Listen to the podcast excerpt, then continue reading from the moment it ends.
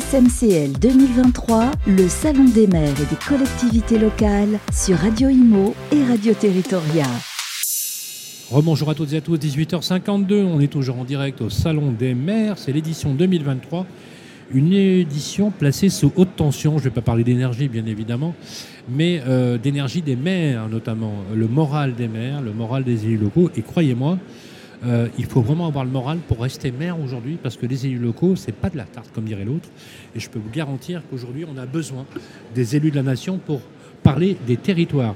Alors, on a, beaucoup parlé cet après-midi d'éducation, de sécurité. Là, je vous propose que nous parlions énergie. Énergie, on est au cœur du réacteur, sans faire de jeu de mots d'ailleurs, puisque le sujet de l'énergie, de la transition environnementale et énergétique est un sujet majeur.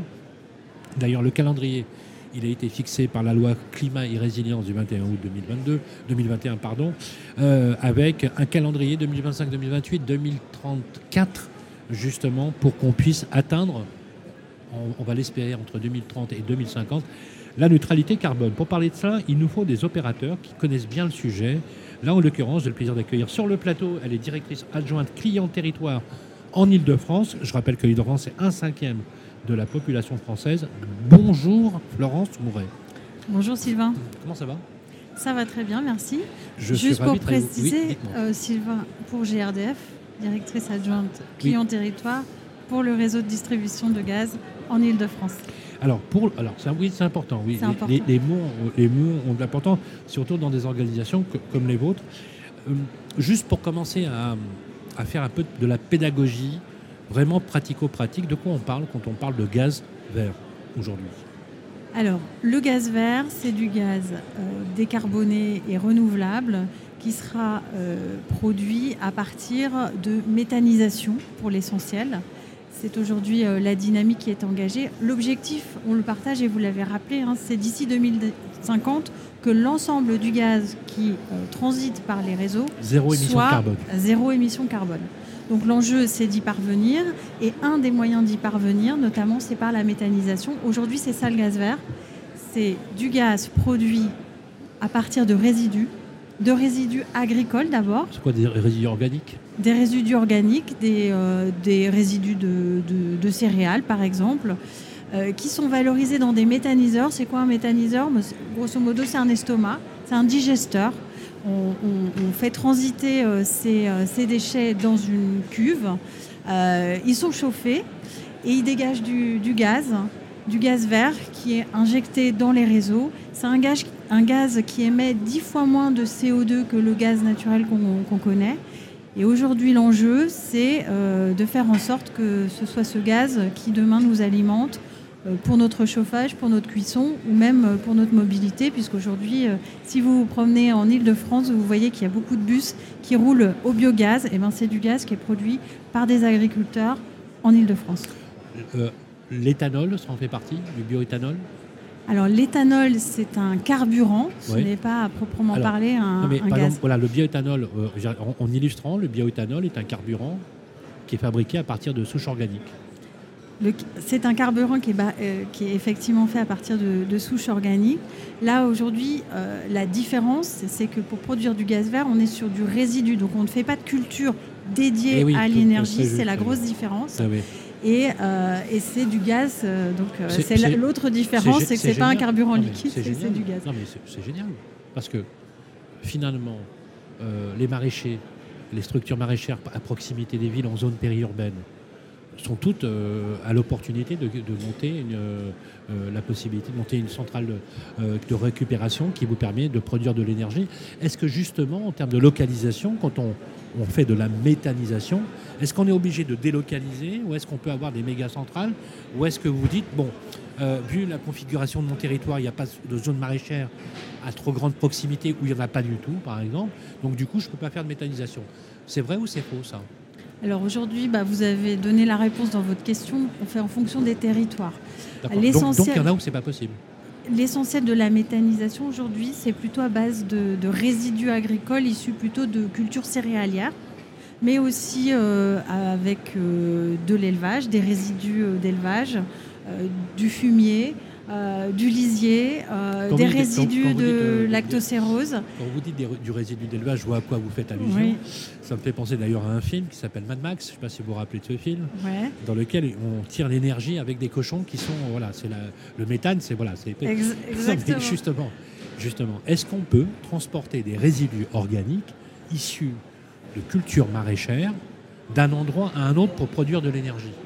Ou est-ce que forcément il faut que le méthaniseur soit localisé à proximité de l'exploitation maraîchère? Il y a plusieurs modèles. Euh, aujourd'hui, l'essentiel de la méthanisation en Ile-de-France, mais aussi en France, elle s'est développée à partir d'agriculteurs qui, à deux, à trois, se sont mis ensemble, qui avaient leurs terres, qui ont valorisé énergétiquement les résidus agricoles de leur propre production et ont construit et ont pris le pari euh, de construire un, méthaniseur. Euh, le pionnier, euh, les pionniers, ce sont les frères Quack qui, en Seine-et-Marne, il y a 10 ans, ont été les premiers à injecter sur le réseau de gaz ah du gaz vert issu de la méthanisation.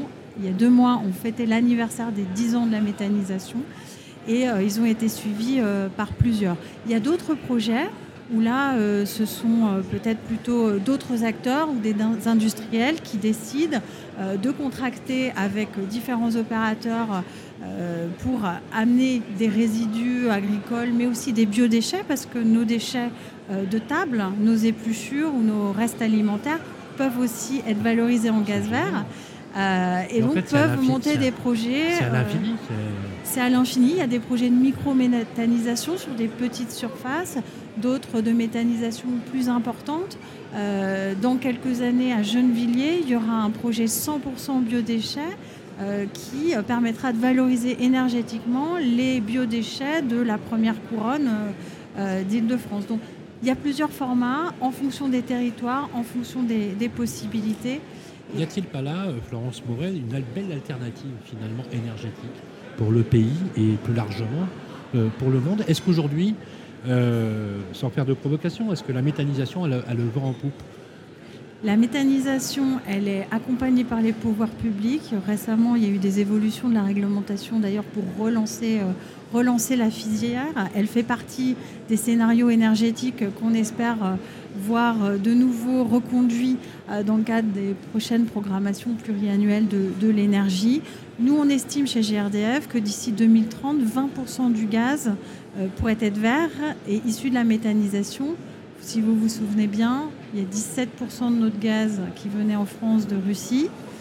C'est un moyen d'augmenter notre souveraineté énergétique que d'assurer une production qui est locale, non délocalisable et qui assure un revenu complémentaire aux agriculteurs dans des temps où ça peut être assez utile. hyper, non, mais justement, c'est mm. hyper intéressant pour, pour, le monde agricole.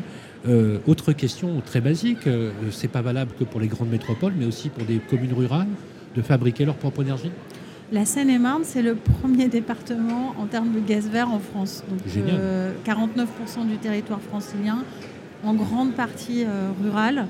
Euh, donc euh, effectivement, ça permet à des, à des territoires peut-être plus éloignés des zones de consommation de gaz, qui sont plutôt dans les métropoles, euh, d'apporter leur contribution. Mais de manière inverse, pour des territoires où il y aura peut-être moins de chances qu'il y ait un méthaniseur en centre parisien, ben, on peut contribuer parce qu'on n'a peut-être pas d'espace de foncier, on n'a peut-être pas de, de, production, mais on a des déchets qui peuvent être valorisés et c'est un moyen de produire une, une boucle, une économie circulaire à la maille d'un territoire et d'une région. C'est un énorme levier, effectivement. C'est extrêmement intéressant, justement. Euh, est-ce que euh, aujourd'hui, euh, vous pensez que dans la vision qu'on a de l'énergie, de la transition énergétique, la méthanisation est un des éléments composés d'une politique plus large pour la transition énergétique? Ce n'est pas une réponse totale, hein, on est d'accord vous l'avez rappelé hein, tout à l'heure, que c'est un des éléments qui sont liés au, territoire. Tout, doit être complémentaire. On aura besoin de chaleur, d'électricité et de gaz d'ici 2050. Tous les moyens doivent être euh, complémentaires. Notre vision à nous, c'est que effectivement la consommation de gaz, elle va baisser d'ici 2050 parce qu'on fait de l'efficacité énergétique, la rénovation thermique, euh, qu'il y a une électrification de certains usages, mais aussi de la sobriété énergétique. Mais l'un dans l'autre, il y a euh, des usages qui seront toujours là, du chauffage, de la mobilité, des procédés industriels qui nécessitent du gaz. Et pour tous ces acteurs, il faut que ce gaz il soit vert. Donc nous, ce qu'on imagine, c'est que 120 à 140 TWh c'est des chiffres, ça ne parle pas toujours à tout le monde, mais Non, une part clair. significative en fait de Bien ce sûr. gaz vert viendra de la méthanisation. Aujourd'hui, il y a eu la signature de deux conventions de partenariat pour financer des études sur le potentiel de la méthanisation. Notamment, il y a aussi un projet qui s'appelle le projet ZIBAC, Zone industrielle bras carbone. Clairement, c'est tendance. hein. Voilà. Il y a une politique publique, des politiques publiques mises en œuvre qui portent votre action euh, au, quotidien. Euh, vous avez dit une chose tout à l'heure qui était intéressante. Vous avez rappelé la dépendance énergétique. En, creux, c'est ce que vous disiez tout à l'heure, quand on exportait, qu'on importait plus de 17% de la consommation euh, de gaz. De ce point de vue-là, vous, en tant qu'industriel, vous vous dites, euh, c'est plutôt une très très bonne chose d'aller vers cette indépendance-là. Justement, le fait qu'on puisse produire avec du déchet organique, donc on a des surfaces céréalières, et qu'on ait autre chose aussi, hein, je parle euh, de l'énergie nucléaire, mais autre euh, aussi euh, hydraulique, euh, ça va nous permettre justement d'avoir cette indépendance énergétique. On y croit tous. C'est- ce vers quoi il faut, fondamental. il faut tendre. Euh, maintenant, euh, tous les territoires vont contribuer différemment. Euh, mais aujourd'hui, euh, chaque territoire doit se poser la question du, panel d'énergies renouvelables qui sont à sa disposition et qui doivent produire sur son territoire. Donc la méthanisation en fait partie. J'ai parlé d'hybridation, c'est-à-dire euh, ben, de, de l'électricité et du gaz sont nécessaires.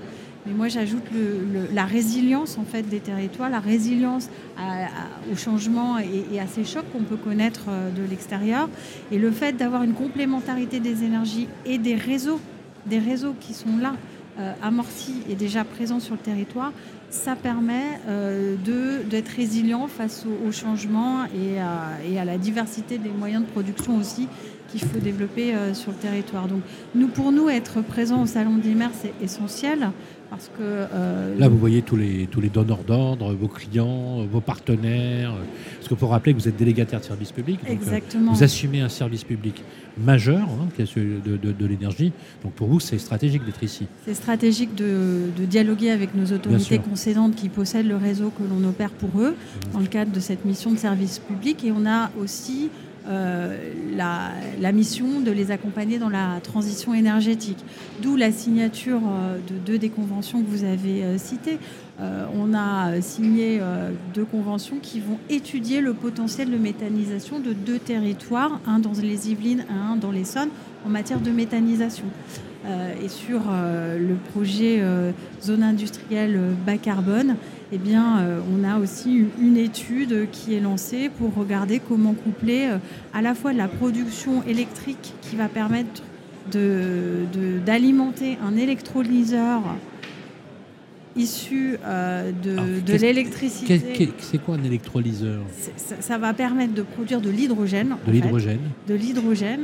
Et par ailleurs, qui est, un, qui, est un, qui est une. qui est un énergie, vecteur gaz. Un vecteur gaz, un vecteur gaz dont l'enjeu est aussi d'être bas carbone et renouvelable. D'accord. Voilà. Et donc, Quand vous Euh, dites bas carbone, pas dépourvu de carbone. alors, carbone ou zéro carbone. euh, Oui, non, non, non, mais, Zéro euh, carbone ou renouvelable, effectivement. Voilà, euh, parce que zéro carbone, c'est quand même la, la- l'attention, parce que Mm. euh, vous, di- vous disiez tout à l'heure, par exemple, que la méthanisation dégageait 10 fois moins de carbone. Ça veut dire que ça dégage encore du carbone ou pas?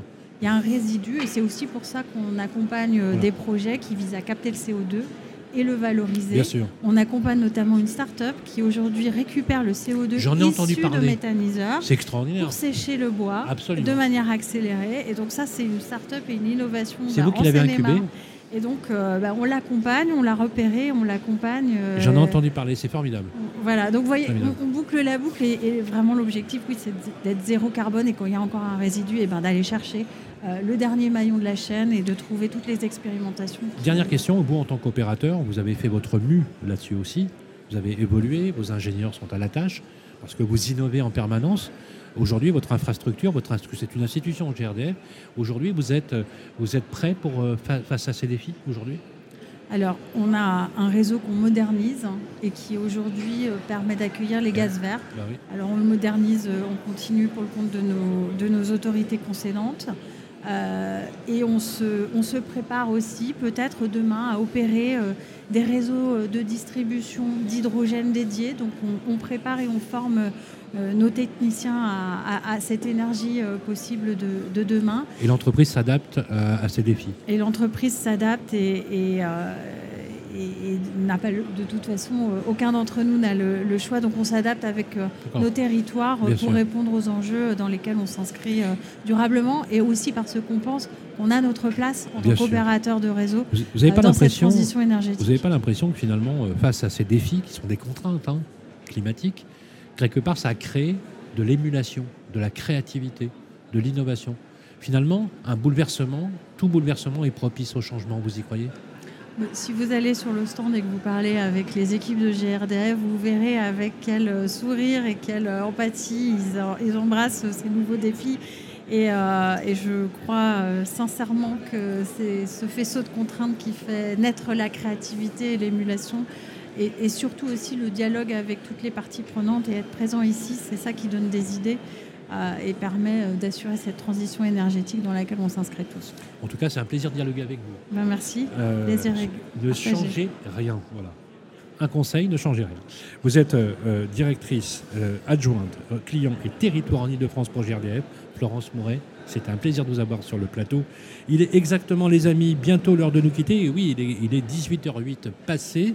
Nous avons un grand programme euh, toute la journée demain, justement, avec euh, des maires, des maires de villes moyennes, de la ruralité, mais aussi de grandes agglomérations, avec des sujets comme la sécurité, euh, le logement, qui est un, un, vrai sujet, mais l'énergie, bien évidemment, en est un autre. Cette transition énergétique, pour ceux aujourd'hui qui pensent que le climat bah, ne change pas, oui, il change, et il faut s'adapter, il faut adapter l'urbanité à ces nouveaux changements. Ce sera demain à partir de 9h30 avec l'ensemble de nos équipes. D'ici là, prenez soin de vous, on se retrouve demain. SMCL 2023, le Salon des maires et des collectivités locales sur Radio Imo et Radio Territoria.